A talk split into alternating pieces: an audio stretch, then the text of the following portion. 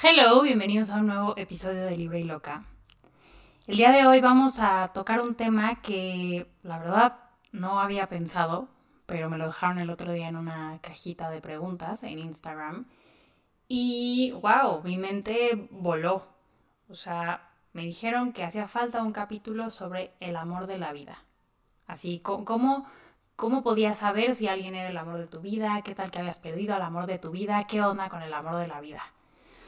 Y lo único que pude pensar en ese momento es que la persona que me lo pedía claramente se estaba preguntando si acababa de perder al suyo o algo por el estilo. Y sentí un impulso muy fuerte por decirle como, no, no, no, no, no, no pienses eso, porque alguna vez esa pregunta me pasó por la cabeza.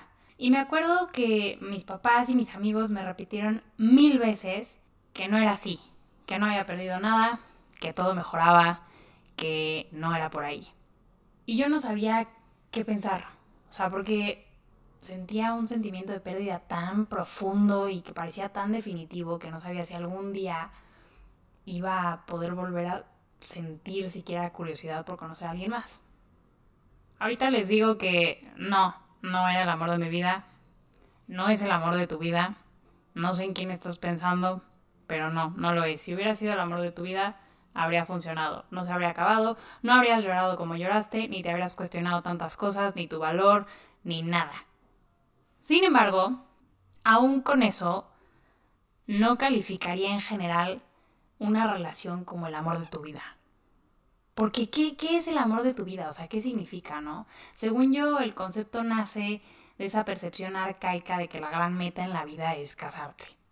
Y como las personas, hasta hace unos, no sé, 100, 200 años, maybe no vivían más de 50, pues te casabas para siempre o hasta que la muerte te separara, que pues realmente no, no era mucho, ¿no? Pero hoy en día una persona promedio vive hasta 80, 85 años. Entonces, si te casas a los 25, estás hablando de 55 años con la misma persona. Digo, suena fabuloso, ¿no? Es lo que muchos queremos, ¿no? O sea, no por a lo mejor el concepto del matrimonio, ni el concepto de no, cuántos años duramos y, y cuántos aniversarios. No, no, no, es encontrar a tu persona. O sea, si duras tanto tiempo con una persona es porque encontraste a tu persona, encontraste a esa media naranja que te han dicho que existe, esa otra persona en el mundo que te va a entender, que te va a nivelar, que te va a balancear, que va a ser tu contraparte, a esa persona que tanto hemos glorificado en la narrativa social, ¿no?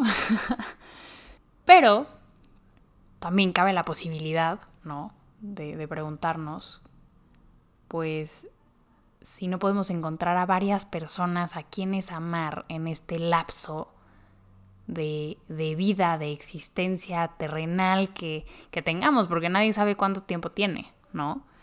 Y repito, no estoy hablando de matrimonio, estoy hablando de que una pareja es la pareja ideal y perfecta para ti en el momento en que se da la relación. Y durante lo que dure dicha relación, porque ningún amor es igual. Ni nosotros somos los mismos después de que alguien se cruza en nuestra vida.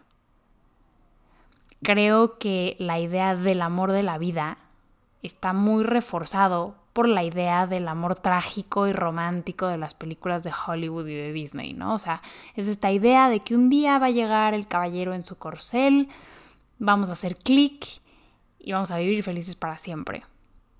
Y hoy nuestra generación está deconstruyendo este mito, o sea, pensando que una relación no es perfecta y puede, pero no tiene que durar para siempre. Tiene que durar hasta que sea sano. Tiene que durar mientras ambas partes se den paz y se quieran ver crecer.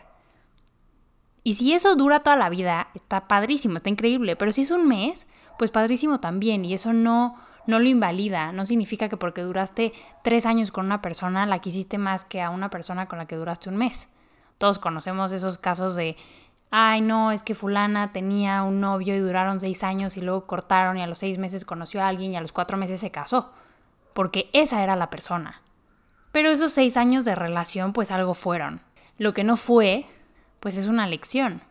Y durante un mes o durante 50 años se pueden hacer muchas memorias, tanto buenas como malas, con una persona.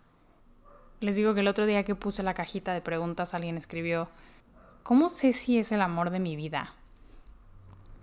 A lo que yo automáticamente contesté, el amor de tu vida eres tú.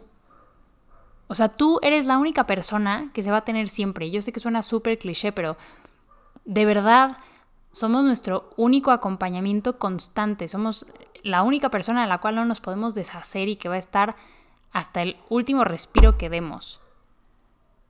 Y por eso hay que conocernos. Y, es algo que digo una y otra vez, pero es que no todo mundo se conoce. No es tan fácil conocerte. Pero si te conoces, puedes cuidarte. Y sabiendo quién eres y haciendo lo mejor para ti, vas a aceptar el amor externo que mereces y vas a entablar relaciones sanas, sean duraderas o no, porque ese es un concepto subjetivo. Lo que sí sé es que si tomas en cuenta que eres el amor de tu vida y siempre ves por tu bien, esas relaciones siempre tendrán un tinte positivo porque van a llegar a sumarte. O sea, el otro día leí por ahí algo como de que de pronto nos entra esta ansiedad de ya quiero dejar la soltería. Y, es como tomar de cualquier vaso porque tiene sed, ¿no? Y a lo mejor ese vaso tenía veneno, no lo sé. Cuando realmente, digo, a lo mejor el ejemplo del agua no aplica aquí porque pues si tienes mucha sed lo vas a hacer y pues es algo un poco de vida o muerte, ¿no? Te puedes deshidratar y morir, pero la soltería no.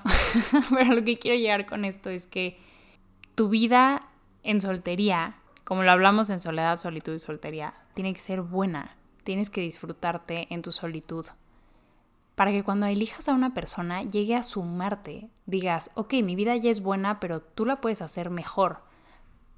Pero no es buena solo por ti. Entonces una pareja tiene que llegar a sumarle algo bueno, a aportarle algo bueno, a darte un, una visión de la vida que a lo mejor tú no tenías, pero que te complementa. Y volviendo a la pregunta de cómo saber si es el amor de tu vida, hablando ya de amores externos, la verdad no tengo idea. o sea, Supongo que si te tienes que preguntar, ¿será esta persona? Hay ciertas dudas, ¿no? O sea, también imagino que la respuesta cambia dependiendo de la etapa de la vida en la que estés. Yo creo que, que hay amores que te marcan. O sea, el primer amor es el primer amor de tu vida, ¿no? Es esa persona que te enseña lo que es querer a alguien, desbordarte por alguien, obsesionarte con alguien, es un amor como en bruto, desbocado, apasionado, intenso, codependiente, obsesivo, nervioso, saca a relucir, yo creo que muchas partes muy muy bonitas que ni siquiera tú conoces de ti hasta ese momento, pero también saca a relucir muchísimas inseguridades. Y justo creo que ese primer amor es el que casi siempre acaba en capricho, ¿no? En, en mil dudas y tragedias. Porque no siempre es un amor sano.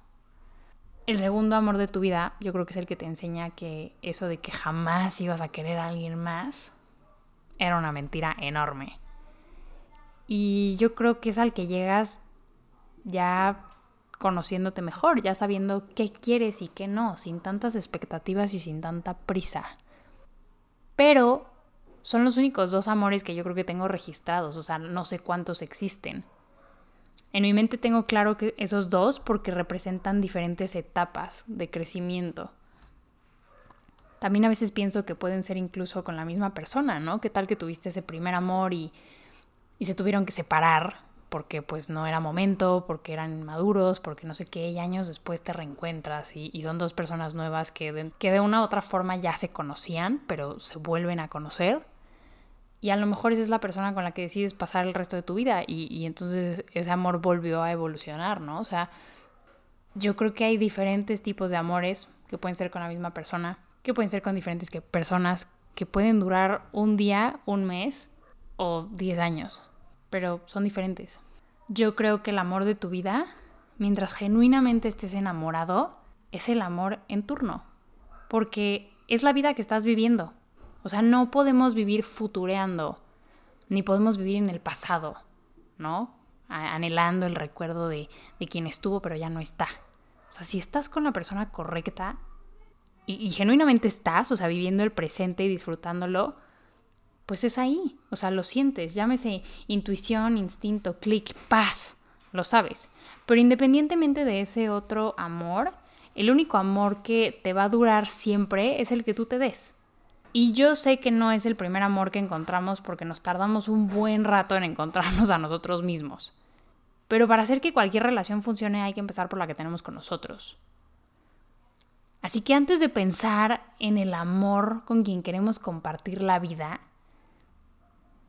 creo que hay que enfocarnos en el amor con quien nos toca vivirla hasta el final. Yo creo que hay que trabajar por ser el amor de nuestra vida todos los días. Echarnos flores, vivir bonito, vernos bonito, disfrutarnos, coquetearnos, cuidarnos. Y entonces alguien va a llegar a sumarle a eso, a aportarle a eso. Y dure lo que dure, va a ser el amor de tu vida mientras dure. y mientras te haya marcado, mientras te hayas enamorado, ¿no? Independientemente del estatus de la relación, si es formal, si no es formal, si estás casado, si no, si son novios, si es unión libre, si es poliamor, si es monogamia, lo que sea, eso al final es, es algo muy personal y creo que sabremos quiénes fueron los amores de nuestra vida quizá hasta los últimos momentos de nuestra vida, ¿no? Yo creo que también uno de los amores de tu vida puede ser una amistad. Alguien que, que sea incondicional, que sea platónico, que sea, wow, tu mejor amiga, tu mejor amigo. Últimamente quien saque a flote las partes más bonitas de tu personalidad o esas ganas de ser mejor o esas ganas de trabajar en la relación, porque ninguna relación va a ser perfecta. Siempre va a haber conflicto, siempre va a tener que haber un momento de comunicación, ¿no? De, de establecimiento de límites, de reglas, de metas en común. Pero sí creo que el amor de tu vida eres tú. Y después el amor de tu vida es alguien que te suma, y a la persona a la que amas en el momento en el que estás viviendo. Los hubieras no existen y el futuro no ha llegado, así que literalmente dejemos de futurear y dejemos de vivir en la nostalgia y disfrutemos el, el ahora. Pero bueno, claramente quiero saber qué piensan de todo esto. ¿Creen en el concepto del amor de la vida? ¿Ya encontraron al amor de su vida? ¿Están con el amor de su vida? ¿Cuántos amores de la vida han tenido? ¿Creen que existe? ¿Qué, qué piensan de todo esto? Platíquenme. Si es la primera vez que se pasa por este espacio, les comparto que me pueden encontrar en Instagram como de, o sea, T-H-E Roberta Woodworth. Y ahí me pueden mandar un mensajito y podemos platicar. Si quieren que les lleguen los episodios de este podcast directamente a su correo cada semana, les recomiendo que entren a robertawoodworth.com para suscribirse al newsletter gratis donde cada lunes les mando un correito con los episodios nuevos de este espacio, con recomendaciones de música, series, documentales, películas y varias cositas más. Espero que hayan disfrutado este episodio. Muchas gracias por haberse dado una vuelta en Libre y Loca esta semana. Les mando un fuerte abrazo. Bye.